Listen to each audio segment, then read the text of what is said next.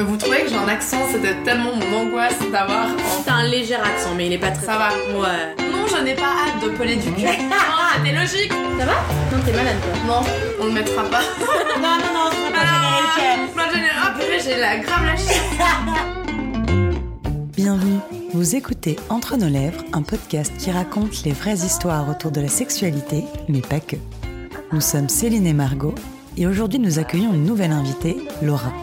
Laura a 26 ans, et avec elle nous avons discuté d'enseignement et de la grève des femmes du 14 juin, de Georges Sand et Berthe Morisot, de harcèlement scolaire, des violences gynécologiques et des crèmes anesthésiantes, mais aussi de nos amours et de ceux qu'on s'empêche de vivre. C'est parti.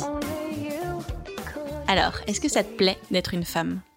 Oui, ça me plaît d'être une femme. Je me souviens quand j'étais toute petite, j'adorais être une fille, euh, m'habiller comme une fille, mettre des robes. Je voulais jamais mettre de pantalon, ma mère devenait folle.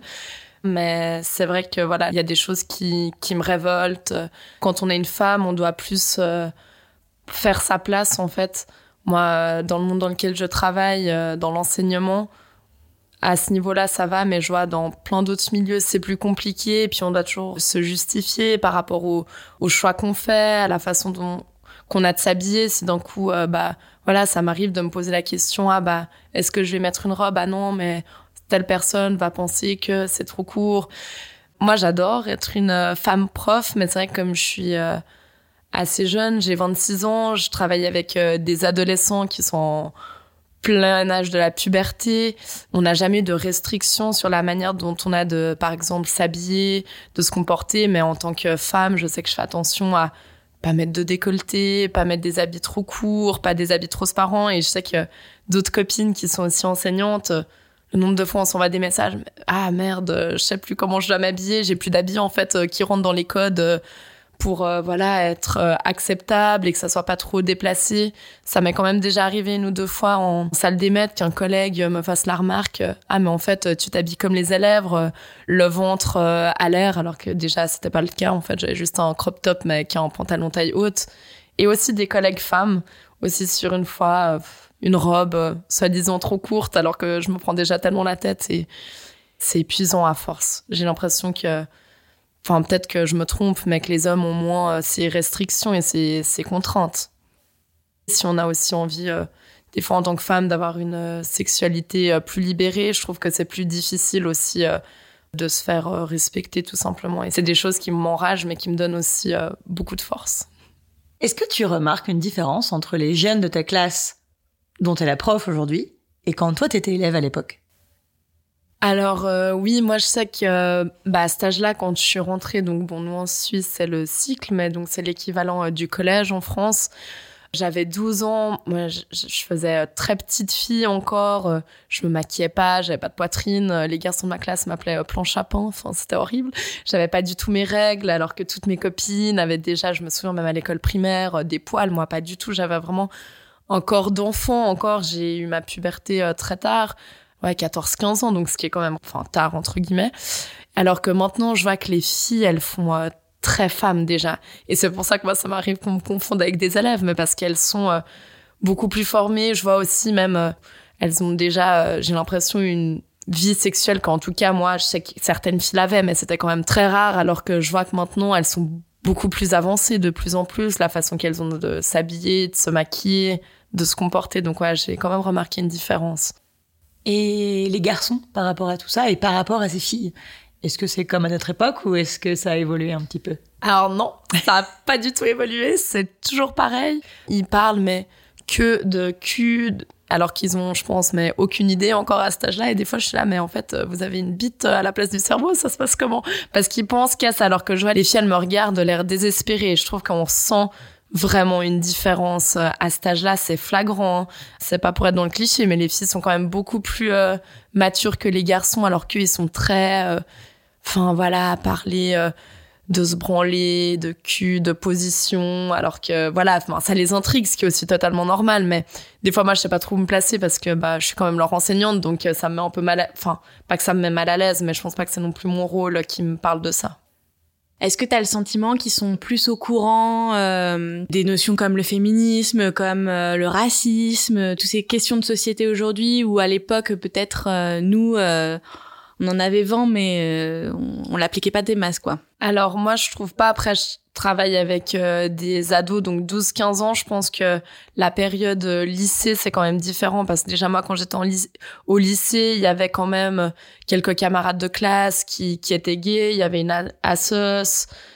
Là, à cet âge-là, je vois que c'est pas du tout encore euh, dans les mœurs. C'est vraiment, il y a que euh, dès que quelqu'un fait quelque chose, ah, ça le PD, ah, mais toi, euh, tout le temps avec les filles, t'es PD, et c'est encore très dur. Et moi, j'essaie aussi de leur dire à quel point, enfin, la, portée des mots est importante et qu'il faut aussi faire attention à ce qu'on dit parce qu'en Suisse, le taux de suicide chez les adolescents homosexuels est très élevé. Et puis les élèves entre eux, ils se rendent pas compte de la répercussion que certains mots peuvent avoir. Et j'essaie vraiment de leur, de voilà, de leur faire euh, prendre garde à ce type euh, de choses. J'ai une petite anecdote euh, que je peux raconter. Bah voilà, l'année passée en Suisse, donc on a fait la grève des femmes, donc le 14 juin 2019 parce que justement il y a plusieurs années les femmes avaient déjà fait grève et moi j'ai beaucoup sensibilisé mes élèves à ça donc ça voulait dire que ce jour-là en fait les élèves n'étaient pas obligés euh, d'aller à l'école. Et nous par contre en tant qu'enseignants on faisait grève. Donc voilà c'est un jour où on n'allait pas être payé tous les élèves de la classe étaient ah, trop bien euh, c'est vendredi on pourra jouer à la play ou aller euh, au bord du lac profiter. J'étais là bah non en fait. Enfin vous pouvez aussi venir à l'école et on va faire grève ensemble. Il y avait plein d'activités, des discours, on a fait des pancartes. C'était une classe où euh, il y avait euh, huit élèves, dont euh, quatre filles. Et trois filles sur quatre sont venues à 9 h du matin pour faire grève alors qu'elles pouvaient très bien rester à la maison, profiter de leur journée de congé. Et elles sont venues avec moi. Et puis il y avait aussi d'autres élèves, d'autres collègues. Et en fait, on a fait les pancartes tout ensemble on a écouté Diams, on dansait sur les tables. C'était génial. Genre, franchement, c'était un moment, mais je m'en rappellerai, je pense, toute ma vie. Et puis, ensuite, bah voilà, on s'est retrouvés euh, au centre-ville à Genève. Il y avait de la musique, des femmes de tout âge, euh, de toute euh, religion. Enfin, c'était un moment vraiment unique. Puis en fait, ce jour-là, il faisait style 30 degrés, hyper chaud. Puis il en a une, elle me regarde, elle me dit ah mais mais madame, vous croyez que je peux enlever on pu les mettre en soutien-gorge? J'étais, ah, mais bien sûr, enfin, tu fais ce que tu veux, c'est, c'est pas moi qui vais te dire. Puis c'était vraiment hyper émouvant. Je trouve qu'elle avait besoin de mon, mon autorisation. Et puis ouais, c'est un moment qui m'a marqué. Je pense je m'en souviendrai euh, toujours, surtout que c'était au début. Euh, ça faisait à peine deux ans que j'enseignais, donc c'était vraiment très émouvant comme euh, moment. Et toi, aujourd'hui, en tant que prof, est-ce que tu as le sentiment que vous êtes sensibilisé, formé, ou en tout cas plus armé sur le harcèlement scolaire? Alors, je pense qu'on est euh, plus euh, sensibilisé. On en parle de plus en plus aussi avec, euh, enfin, tous ces réseaux sociaux. C'était pas la même chose à notre époque où il y a voilà beaucoup de harcèlement scolaire via WhatsApp, Instagram. Enfin, je pourrais pas dire que je suis encore armée face à ça parce que je viens de commencer, mais je pense que certains collègues qui sont plus âgés ont plus d'expérience, oui. Mais par exemple, je sais qu'en tout cas, moi, quand, j'étais élève à, l'époque, une copine avait euh, eu des problèmes euh, de harcèlement par un, professeur qu'elle avait et, et, elle savait pas en fait vers qui se diriger. Quand on est en fait élève et qu'on se fait harceler par un, un prof, on sait pas du tout comment se comporter. Il y a ce problème de, de hiérarchie. Le prof a un certain pouvoir. En tout cas, mes élèves, je sais pas vers qui ils se dirigeraient, peut-être vers l'assistant social euh, de l'établissement, mais il n'y a pas encore beaucoup de choses euh, qui ont été mises en place. T'es prof de quoi? J'ai pas encore fait la formation d'enseignante, donc pour l'instant, je suis encore que remplaçante, mais j'enseigne la littérature française. Et ça, c'est aussi quelque chose qui est cool parce que je trouve qu'à travers les livres, on peut euh, aborder plein de sujets. Donc j'essaye aussi d'orienter euh, mes lectures. Après, on a un, programme à suivre, hein, ça c'est sûr, mais j'ai aussi envie qu'à travers les lectures, on puisse euh, faire débat sur certaines euh, choses importantes pour moi. Après, comme je travaille avec des ados de 12 à 15 ans, c'est quand même plus compliqué parce que voilà, c'est peut-être cliché, mais pour moi, la Bible féministe, c'est quand même des pentes et on va peut-être pas l'étudier avec des ados de 12-15 ans. Je pense que c'est un peu compliqué de lire ça avec eux, mais ensuite euh, j'essaye quand même de toujours orienter euh, mes lectures euh, sur des textes qui m'ont touché et puis aussi faire attention ou ça c'est ce que j'ai réalisé aussi avec le recul parce que sur le moment je me rendais pas compte que j'ai lu très peu d'auteurs femmes en fait dans mes années collège, lycée, même à l'université, on a lu très peu de femmes. Et du coup, j'essaie toujours, voilà, qu'il y ait une certaine parité dans dans les écrivains, écrivaines que je fais lire aux élèves. Du coup, tu leur fais lire quelles autrices? Moi, je sais que déjà quand j'étais au lycée, on avait lu euh, Marguerite Duras, qui m'avait énormément plu. On avait lu L'Amant, donc ça, c'est clairement une lecture que j'aimerais reprendre avec mes élèves, mais si un jour j'enseigne à des élèves un peu plus âgés. J'adore Leila Slimani. Après, c'est vrai que le problème, entre guillemets, c'est que bah, son premier roman, Dans le jardin de l'ogre, ça parle de hum, nymphomanie, donc c'est quand même un sujet un peu délicat parfois à aborder avec des élèves. Puis Chanson douce, c'est un infanticide, donc enfin deux infanticides. Donc c'est vrai que c'est des, des sujets hum, délicats, mais je pense que c'est clairement abordable avec des élèves plus âgés. Il y a aucune autrice célèbre de la littérature classique?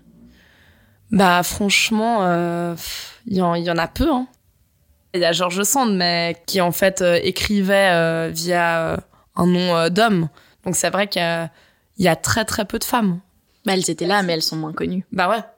Ah, parce que c'est sûr qu'elles existaient, juste elles, ah bah, n'ont pas été retenues, elles ne sont pas elles étudiées. Ont pas, ouais, elles n'ont pas été étudiées, elles n'ont pas eu de renommée, elles devaient aussi se cacher, c'était plus difficile. C'est comme aussi dans la peinture, hein. il y avait énormément de femmes euh, peintres. Et pareil, on entend euh, les impressionnistes, à part Berthe Morisot, on nous parle jamais des femmes peintres, alors qu'il y en avait beaucoup, beaucoup. Hein. Elles n'étaient pas seulement muses. Et je trouve ça dommage. C'est quoi les idées avec lesquelles t'as grandi, toi, sur les garçons et les filles, et plus tard les femmes et les hommes? Quand j'étais euh, petite, j'ai pas un souvenir de faire la différence entre les filles et les garçons. J'avais beaucoup de copines filles, beaucoup de copains garçons. C'est en fait plus tard, je pense, en arrivant à, à l'adolescence où il y a eu vraiment euh, cette distinction garçon-fille. Les filles on reste ensemble, les garçons restent ensemble, ou c'est un peu le début des premiers amours. Donc voilà, on se comporte pas de la même façon quand on est euh, face à des garçons euh, qu'avec des filles. Mais après, moi, j'ai un petit frère qui a 7 ans de moins que moi. Et euh, je sais que ma mère a toujours tenu à ce qu'on ait la même éducation parce qu'elle, elle a beaucoup souffert. En fait, elle vient d'une famille catholique, ma grand-mère est espagnole. Et c'était vraiment cette éducation très archaïque où euh, le garçon est roi et ma mère et, et donc ma grand-mère étaient vraiment euh, les boniches. Ma maman me racontait encore, euh, me raconte toujours cette anecdote alors qu'elle adore son petit frère, mais qu'il a tellement été éduqué comme ça qu'à l'époque, pour changer les chaînes de la télé, il n'y avait pas de télécommande et qu'en gros, elle, elle était dans sa chambre en train de travailler et son petit frère, il l'appelait viens changer les chaînes, c'était sur le téléviseur. Puis elle était obligée d'y aller, hein, sinon elle se faisait engueuler. Ma mère a beaucoup souffert de ça et en plus elle a une histoire euh, très difficile avec son, son beau-père. Elle a été violée euh, par son beau-père et, euh, et aussi battue et ma grand-mère aussi. Donc elle est partie très jeune de la maison et je me souviens que depuis toute petite, déjà quand elle s'est, elle a rencontré le père de mon frère, donc mon beau-père, il avait pas un mot à dire euh, sur mon éducation. C'est vrai que j'ai jamais ressenti une différence de traitement euh, parce que mon frère euh, était un garçon et que moi j'étais une fille. Et ton père, il occupait quel rôle dans ta famille? Comme mes parents ont divorcé, j'avais un an et demi, donc j'ai jamais eu ce schéma familial de vivre avec mon père et ma mère. Quand j'étais petite, c'était un peu difficile. J'étais très très proche de, de ma mère. On avait une relation très fusionnel, pas du tout malsaine. Moi, j'ai que des bons souvenirs euh, de ces moments-là, mais comme ma mère a fait sept fausses couches avant de m'avoir, quand je suis arrivée, elle a vraiment des yeux que pour moi. Elle, elle a un peu bah, mis mon papa de côté. Et puis bon, ils ont pas que divorcé à cause de ça, mais notamment, c'était quand même très dur pour lui. Et c'est vrai que moi, quand j'étais petite, j'aimais pas du tout aller chez mon père. C'était très compliqué. Alors que c'était un super papa. Hein. Vraiment, je me souviens même, euh, ma meilleure amie, euh, de primaire, euh, quand on allait chez son père, on restait euh, deux jours euh, enfermés à regarder la télé alors que mon père m'amenait au cinéma, il m'a appris à nager, enfin on faisait dix mille trucs. Mais c'est vrai que c'est ce que je dis toujours, pour moi c'est un papa pour adultes parce que maintenant on est super proches, on a une super belle relation, mais c'est vrai que quand j'étais petite, il m'amenait voir des films coréens sous-titrés, je comprenais rien, c'était l'horreur. Et je me suis je rentrais à la maison, je suis à maman, c'est horrible, il y avait pas de popcorn dans les cinémas où il m'amenait, j'étais tellement triste. Alors que le pauvre, il y pouvait rien, enfin voilà, il voulait bien faire, mais il avait pas non plus envie de se forcer à voir euh, des Disney euh, merdiques pour me faire plaisir. Alors que ma mère, voilà, elle m'amenait au McDo, euh, on faisait du shopping, on allait dans des ciné où il y avait des pop-corn. Du coup, j'étais trop contente. Et voilà, comme ils, ils vivaient pas ensemble, c'était quand même particulier. Donc, j'ai pas souvenir de la maman a un rôle, le papa a un rôle. Est-ce qu'avec les deux ou l'un des deux, tu pouvais parler de sexualité? Alors, je sais que ma maman m'en a toujours parlé. Je me souviens quand euh, j'étais euh, plus petite, je devais avoir, ouais, 9-10 euh, ans avec ma meilleure amie de l'époque. Ça nous intriguait un peu. Et je me souviens qu'on on prenait l'ordi et puis elle, elle nous disait, on était là, mais ça ressemble à quoi en zizi Ça nous intriguait. Et elle était là, ah mais tapez pas euh, zizi sur Google mais pénis masculin je me souviendrai toujours et on voyait des photos net là. Oh mais c'est dégueulasse tout. Ça me gênait mais on a je sais que si j'avais n'importe quel problème je pouvais euh, je pouvais en discuter. Après avec mon père alors pour moi c'était vraiment un sujet tabou. Ça me gênait d'en parler avec lui. Vraiment ça me mettait hyper mal à l'aise. Est-ce que tu te souviens de l'âge que tu avais quand tu as découvert la sexualité? Mon premier souvenir lié à la sexualité, c'est un peu particulier, mais c'est quand j'étais euh, assez petite, je pense franchement quoi, j'avais 6-7 ans avec euh, bah, mes meilleures copines de l'époque, on jouait tout le temps à papa et maman. Et euh, elle, elle faisait le papa et moi je faisais la maman. On devait faire semblant un peu de faire l'amour et on, on se frottait mais sans vraiment savoir ce qu'on faisait. Mais je me souviens que je me sentais un peu mal de ce que j'avais fait, mais en même temps, j'avais bien aimé, donc j'avais envie de le refaire. Et c'est trop drôle parce que cette euh, fille, après, j'ai perdu contact avec elle et je l'ai revue il y a peut-être un an. Et puis, on en a reparlé, et puis elle m'a regardé dans les yeux, elle était là. Non, mais Laura, on faisait l'amour. Enfin, c'est logique, quoi. Et je mais c'est trop drôle qu'elle aussi, elle s'en souvienne. C'est rigolo que, du coup, elle t'ait dit que vous faisiez l'amour à 6-7 ans. c'est mignon. Tu disais que, que tu te sentais mal à l'aise. Est-ce que tu, est-ce que tu arrives à savoir pourquoi? Déjà, peut-être que le fait que ça soit avec une fille, je me disais peut-être que ça se fait pas trop de faire ça. Enfin, j'avais aucune idée à cet âge-là et pourtant c'est pas comme euh, si euh, mes parents euh, m'avaient dit non, n'embrasse jamais de fille, hein. pas du tout. Mais moi, j'avais cette idée en tête. Je sais pas d'où ça me venait. Puis en plus, à, à cet âge-là, c'était pas normal entre guillemets. Pour toi, c'était quoi faire l'amour? À quel âge tu dis Je sais pas. Apparemment, à 6 ans, tu le faisais déjà, donc. oui, je remarquais que c'était un peu faire l'amour, mais je sais pas vraiment euh, ce que c'était. C'était juste, euh, en fait, une fusion des corps, être avec quelqu'un et ça me procurait du plaisir. Donc pour moi, c'était ça, faire l'amour. Je pense quand j'étais petite, mais c'est vrai qu'après, à l'adolescence, quand j'ai eu mon premier copain, bah c'est vrai que faire l'amour, j'ai associé ça en fait. Euh, à la pénétration en fait. J'ai eu ce débat encore récemment avec des amis. Certaines personnes disent ah bah si elles ont juste fait des préliminaires avec quelqu'un pour elles elles ont pas couché avec cette personne pour moi faire l'amour ça englobe tout en fait. Dès le moment où tu as eu envie de le faire c'est déjà que d'une certaine manière euh, tu as fait l'amour à faire cette personne. S'il y a eu un jeu de séduction que ce soit des préliminaires ou juste s'embrasser pour moi c'est ça faire l'amour. Et puis ça me dérange aussi euh, cette histoire de voilà faire l'amour c'est un pénis dans un vagin parce qu'il y a mille autres façons de faire l'amour et cette façon-là de faire l'amour, c'est une façon hétérosexuelle et puis euh, ça met aussi de côté euh, les relations euh, sexuelles homosexuelles. Comment est-ce que tu as découvert la masturbation?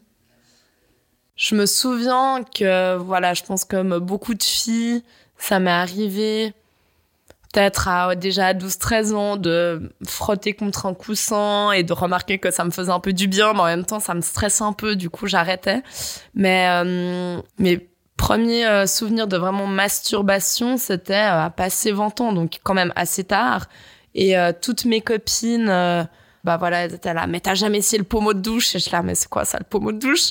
Ça m'intriguait, mais en même temps, je crois que j'avais peur de pas savoir comment faire.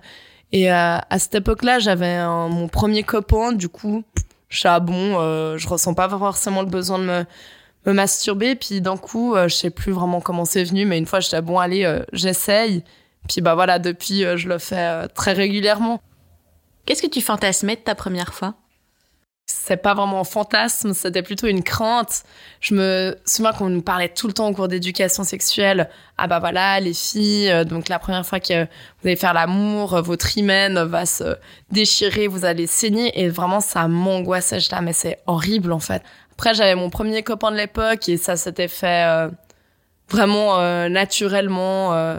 J'en avais envie, lui aussi. On avait déjà fait plusieurs fois des préliminaires ensemble, donc je me sentais à l'aise. Mais je sais que j'étais quand même euh, pas mal euh, stressée de cette première fois. En fait, j'avais envie que ça soit fait. J'étais après, les autres fois, ça ira. Mais la première, ça m'angoissait. Ce qui est bizarre, c'est que c'est une relation qui est un peu euh, mal tournée. Donc voilà, j'étais avec lui depuis mes 15 ans. Ça a duré deux ans et demi. en fait, j'ai pas trop de souvenirs de cette première fois. Enfin, j'ai pas de mauvais souvenirs, mais pas de bons souvenirs non plus. Voilà, je me souviens avant ça d'être angoissée. Mais euh, j'ai pas de souvenirs précis.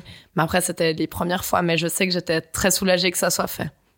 Est-ce que tu as pu en parler de ta première fois à tes parents ou à tes amis? Non, en plus, je me souviens que ma maman était persuadée que je l'avais déjà fait avant même que je l'ai fait, donc ça m'avait un peu énervée. Elle m'avait parlé de préservatifs, mais après, elle me les avait pas mis à disposition et moi, ça me mettait hyper mal à l'aise que ça soit ma mère euh, qui m'achète ça, donc euh, on les avait achetés de notre côté. Après euh, quelques mois, euh, j'avais pris mon premier rendez-vous euh, chez la gynéco. Puis là, j'avais décidé de prendre la pilule. Est-ce qu'après ça, il y a eu des expériences qui t'ont marqué ou qui t'ont fait grandir? Donc lors de ma première relation, la première année, bah voilà, ça se passait très bien et puis petit à petit, ça s'est un peu dégradé. Donc, euh, ce copain de, de l'époque me mettait énormément euh, la pression en fait sur des euh, petites choses, pas forcément au niveau sexuel, mais je me souviens qu'il me rabaissait énormément. Moi, j'avais doublé donc au, au, lycée la première année, et puis il me rabaissait beaucoup par rapport à ça. Il mettait énormément la pression. En fait, c'est vraiment des petites choses. Sur le moment, je me rendais pas du tout compte, mais je sais quand j'étais avec lui, j'étais toujours mais hyper stressée et tendue. Par exemple, une anecdote, on était parti en vacances et euh, il y avait le drapeau euh, rouge sur la plage, donc on pouvait pas trop se baigner. Puis il était là, si tu te baignes pas, euh, t'es qu'une merde. Enfin, t'as peur de te baigner. Enfin, que des petites choses comme ça. Et en fait, si je le faisais pas, il me faisait la gueule d'une façon, mais qui me faisait vraiment peur. Je me souviens que du coup, je faisais un peu tout ce qu'il me disait. Et puis plein de petites choses. Même une fois, j'ai acheté ma pilule il était là, si tu reviens pas dans cinq minutes, je serais déjà partie. Enfin, et du coup, j'étais très tendue. Et en fait, quand on faisait l'amour, donc c'était après un an, j'ai commencé à avoir des douleurs vaginales euh, très fortes. Ça me brûlait et c'était vraiment comme des coups de couteau. Enfin, c'était horrible. Et euh, en fait, je savais pas du tout euh, ce qui m'arrive. Et moi, jamais, en fait, je pensais que c'était à cause de lui. Enfin, je me remettais moins en question et c'était très dur à l'époque parce que personne autour de moi n'avait ça. Je n'osais même pas en parler. Et en fait, j'étais allée voir une gynécologue, ma gynécologue de l'époque, et puis je l'avais raconté. En fait, elle m'avait dit, euh, donc j'avais 16 euh, ou 17 ans à l'époque, elle m'a dit, oh mais c'est bon, buvez une petite coupe de champagne et ça ira. Mais c'était horrible. Mais t'étais mineure en plus. Ouais, ouais. Ouais, elle t'a dit ça? Ouais, ouais, elle m'a dit ça. Je me souviens que j'étais sortie et je disais, ah, mais en fait, je suis une coincée, enfin, c'est moi qui ai un problème, enfin, c'était horrible. Et une, plusieurs mois plus tard, j'étais retournée la voir et par miracle, il y avait en fait une autre gynécologue parce qu'elle était absente. Elle m'avait euh, mieux accueillie que la première, mais euh, donc elle a commencé à me poser des questions euh, si j'avais subi un traumatisme, si j'avais été violée. Je suis là, mais oulala, pourquoi elle me parle de ça? En fait, elle m'a dit, ah bah vous souffrez d'une vulvodynie, donc c'est une inflammation de la vulve et c'est souvent en réaction à un traumatisme. Et en fait, elle m'a, non mais maintenant quand j'y pense, alors que sur le moment ça me paraissait normal, elle m'a prescrit, j'en rigole hein, tellement c'est ridicule, une crème anesthésiante que je devais mettre en fait une heure avant le rapport pour pouvoir coucher avec lui. Mais donc moi je sentais rien. Mais quel enfer Non mais c'était horrible. Hein. Mais comme quand tu te fais une piqûre ouais, ouais. et que tu on bah, c'était la même chose. En plus, je devais la mettre une heure avant, donc vous imaginez la spontanéité du truc.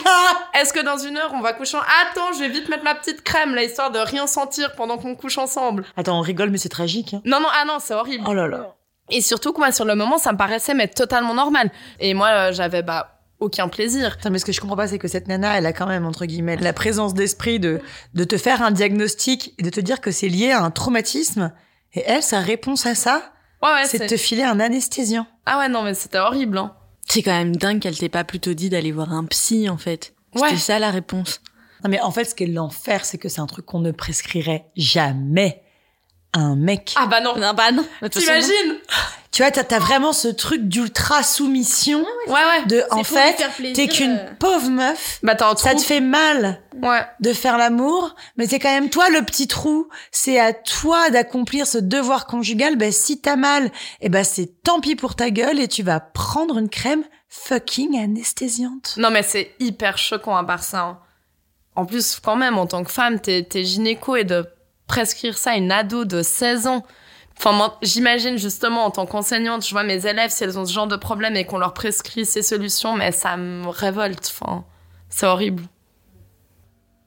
Et moi, je me souviens qu'après, j'étais allée voir sur Internet, je regardais si je pouvais me faire opérer de ça, et en fait, je voyais que, enfin, tu peux pas du tout te faire opérer de ça. Faut juste que ça passe. Et en même temps, à côté de la crème, je vais faire euh, me muscler le périnée, je sais pas quoi, enfin, des trucs, mais horribles. C'était à une heure de bus de chez moi. Puis en fait, ça, ça changeait rien. Et c'est finalement, en fait, quand euh, je me suis euh, séparée de ce premier copain, euh, le deuxième mec avec qui j'ai couché, mais j'avais plus rien. Et je là, mais en fait, c'est une blague. D'un coup, quand je l'ai quitté, mais j'avais l'impression d'avoir une deuxième vie. Mais je, j'étais mais libérée. Là, mais en fait, c'était une pression mais constante. Et donc, je me suis rendu compte à quel point c'est fou comme le corps nous envoie des signaux quand il y a quelque chose qui va pas. Et moi, mais je voyais que dalle. Hein. Je me mettais de la crème anesthésiante dans le plus grand des calmes, alors que c'était pas ça la solution. Et donc, du coup, sexuellement, avec ton deuxième copain, ça se passait quand même relativement mieux? T'avais plus besoin de la crème anesthésiante? Voilà, je n'avais plus besoin de la crème anesthésiante, donc déjà pour moi c'était un immense pas en avant. J'ai ah c'est bon, ça va. Je suis restée donc cinq ans et demi avec euh, ce deuxième copain et c'était une très belle relation et pour le coup euh, qui allait totalement à l'encontre de la première relation que j'ai eue. C'est un garçon très euh, respectueux qui m'a apporté énormément d'amour et puis aussi c'est un âge entre 18 et 23 ans, on grandit beaucoup, donc il m'a aussi fait grandir, il m'a vu évoluer.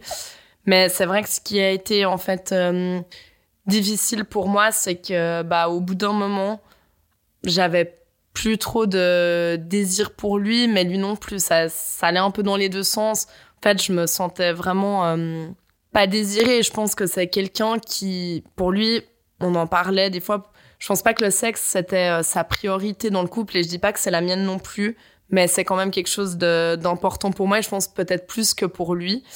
Et du coup, c'est fou parce qu'on parlait vraiment de tout, mais en cinq ans et demi, on, on a après jamais parlé de ça. Donc on couchait plus trop ensemble, mais on n'en parlait pas en fait. Et c'était un immense tabou. Et je me souviens que voilà, on partait en vacances et on a un peu ce truc en mode c'est les vacances, mais faut qu'on couche ensemble tous les jours. Et je me mettais une pression mais continue. Et en fait, j'y pensais tout le temps. Peut-être que lui, en fait, n'en avait pas idée. Je pense que c'est aussi moi qui me suis mise beaucoup de pression, mais parce que j'en avais marre en fait d'entendre autour de moi dès que les gens euh, couchent tout le temps, ils te le font savoir. Donc plein de copines, que j'adore, hein, mais voilà, elles étaient là, ah mec, mon copain, on couche euh, huit fois par jour euh, dans toutes les pièces de l'appart. Enfin, et j'étais là, mais en fait, personne ne dit quand il couche pas, en fait, avec son copain. Et donc j'étais là, mais qu'est-ce qui m'arrive? Est-ce que j'ai un problème? Est-ce que je suis euh, asexuée Mais je me souviens qu'une fois, une copine, dont on a parlé, elle était là. Ah ouais, mais là, moi, avec mon copain, euh, ça fait un mois qu'on n'a pas couché ensemble. Et ça m'a tellement libérée. J'étais là, mais enfin, quelqu'un qui dit aussi que ouais, ça arrive. Finalement, on, s'est séparés de loin, pas que pour ça. Hein. C'était pas quelqu'un fait pour moi, en tout cas maintenant. À l'époque, oui. Mais euh, c'est vrai qu'après, euh, les autres euh, hommes ou même femmes que j'ai rencontrés, je- j'avais pas l'impression de pouvoir retrouver en fait une relation aussi complice avec quelqu'un. Et j'étais là, mais en fait, euh, c'est pas si facile euh, de retomber sur quelqu'un avec qui euh, tu t'entends euh, si bien.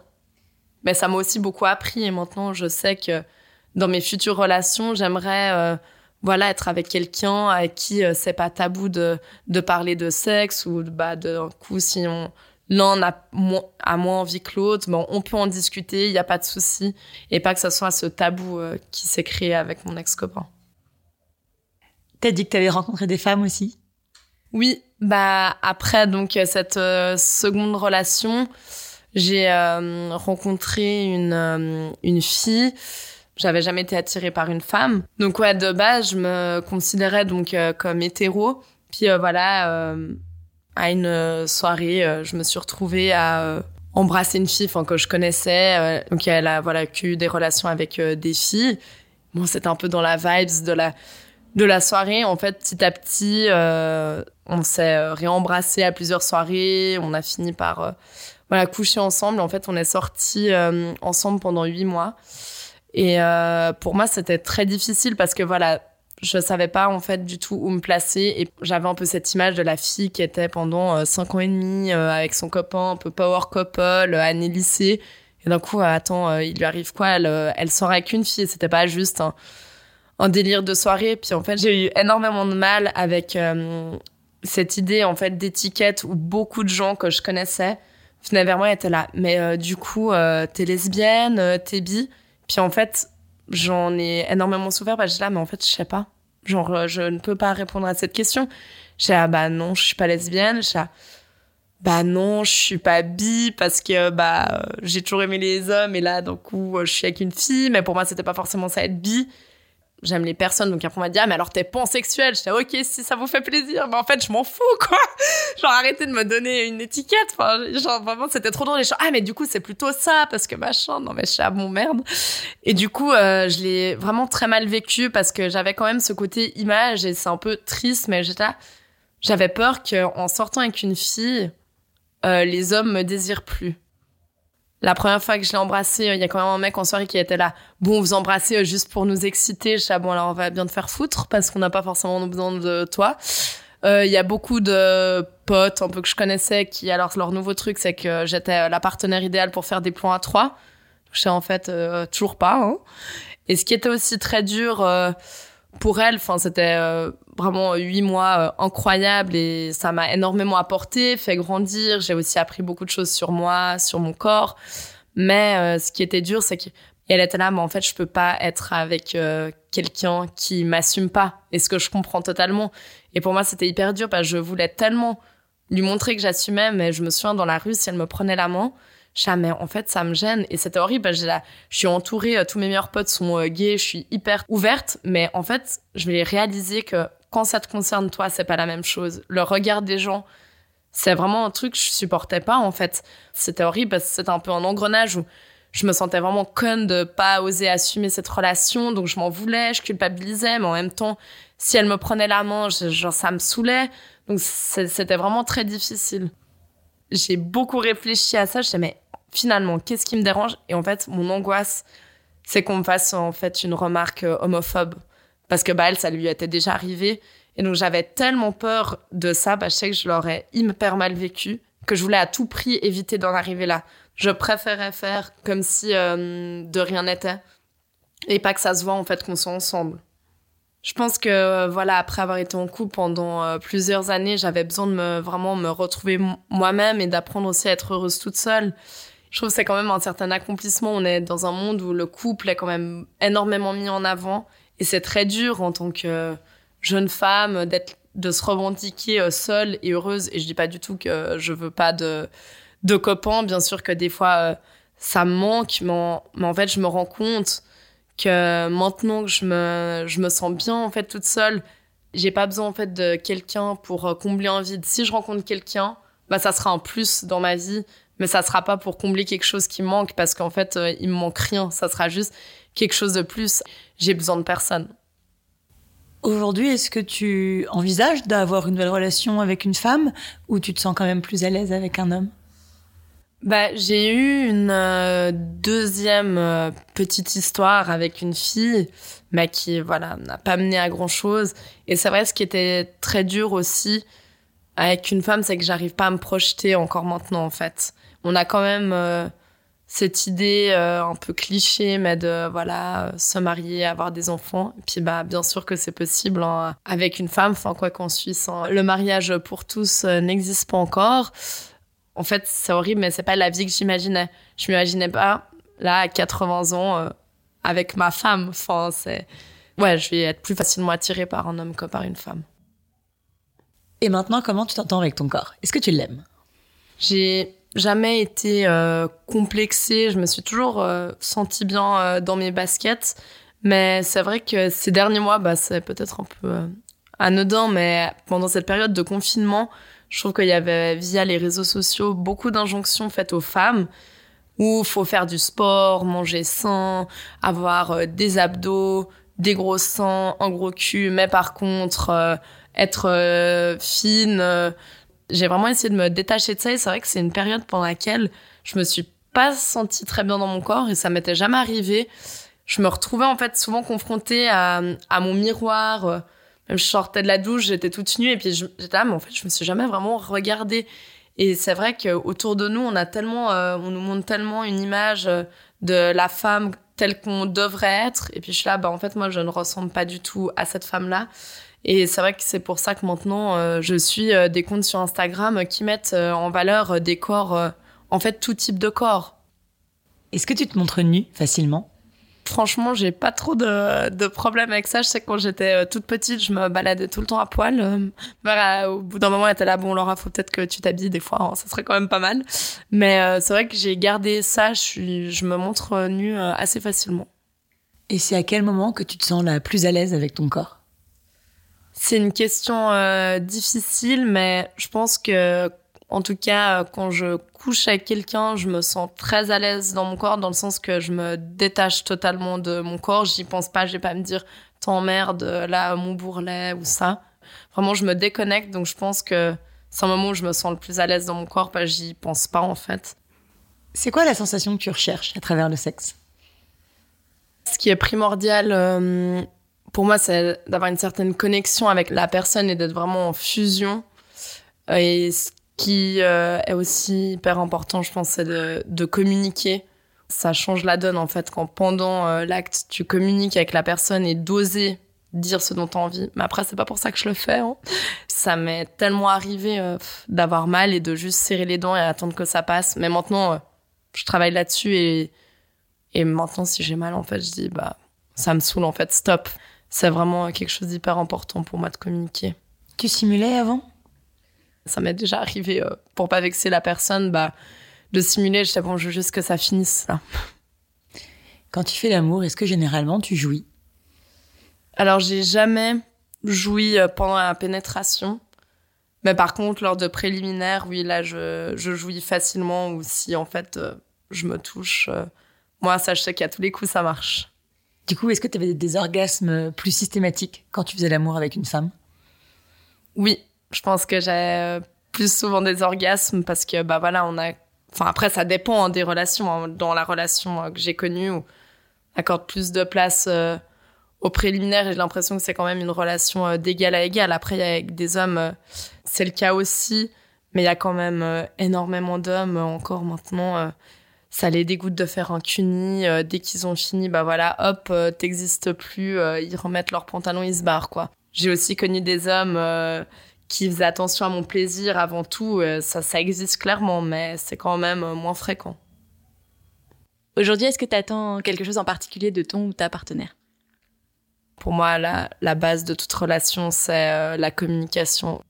Aussi, maintenant, avec quand même ce que j'ai vécu, où je vois que certains hommes que je peux rencontrer, certains, jamais j'oserais dire que j'ai eu une copine, je me sens pas à l'aise.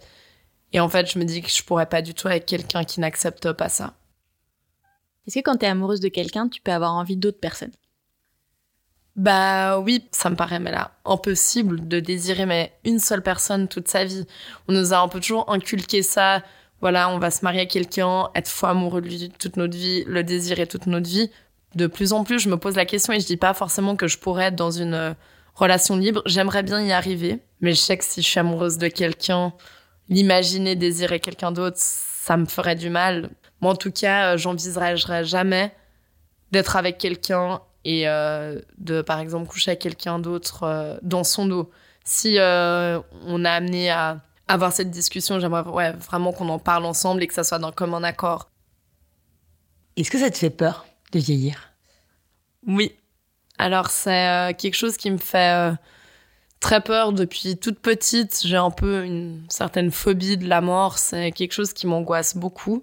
Et pourtant, j'ai pas forcément été euh, confrontée euh, à la mort. Euh, en étant petite, j'ai perdu mon, mon arrière-grand-mère et ensuite ma grand-mère, mais je me souviens que le premier enterrement auquel j'ai assisté, j'étais juste mais, traumatisée. Et j'en ai fait des cauchemars pendant des mois. Et c'est vrai que c'est quelque chose qui me fait peur parce que j'aime tellement euh, la vie et je suis tellement contente et chaque jour je suis hyper reconnaissante euh, d'être ici et je pense que je suis quelqu'un de très bon vivant. Voilà, j'aime profiter de la vie, euh, j'adore manger, aller boire des verres et j'ai envie de continuer à faire ça tout le temps et, et de me dire qu'un jour ça va s'arrêter, ça, ça m'angoisse trop. J'ai même pas envie d'y penser. Maintenant, c'est la question de la fin. Pourquoi tu as voulu venir nous parler de tout ça? Qu'est-ce qui était important pour toi? Bah, j'avais envie de venir vous parler de tout ça parce que certaines expériences que j'ai vécues, notamment le fait d'aimer quelqu'un mais de plus le désirer, ou euh, du jour au lendemain se retrouver euh, amoureuse d'une femme sans qu'on s'y attende, et euh, d'avoir du mal à, à accepter le regard des gens. Moi, j'ai un peu vécu ça au début toute seule, et je me dis que peut-être d'autres personnes, en entendant mon histoire, se retrouveront et je trouve que c'est hyper important de raconter, comme vous le dites si bien, des vraies histoires autour de la sexualité, et pas seulement celles qu'on nous vend euh, dans les films, où tout est romancé, que bah non, c'est pas toujours tout rose, et qu'il y a mille et une façons euh, de vivre sa sexualité. Je trouve que c'est euh, hyper important en fait de, de les montrer.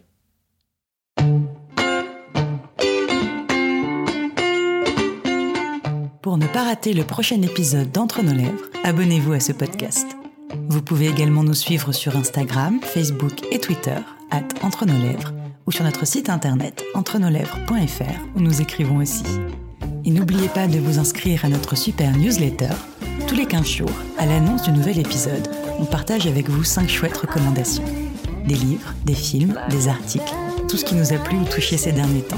Promis, c'est cool.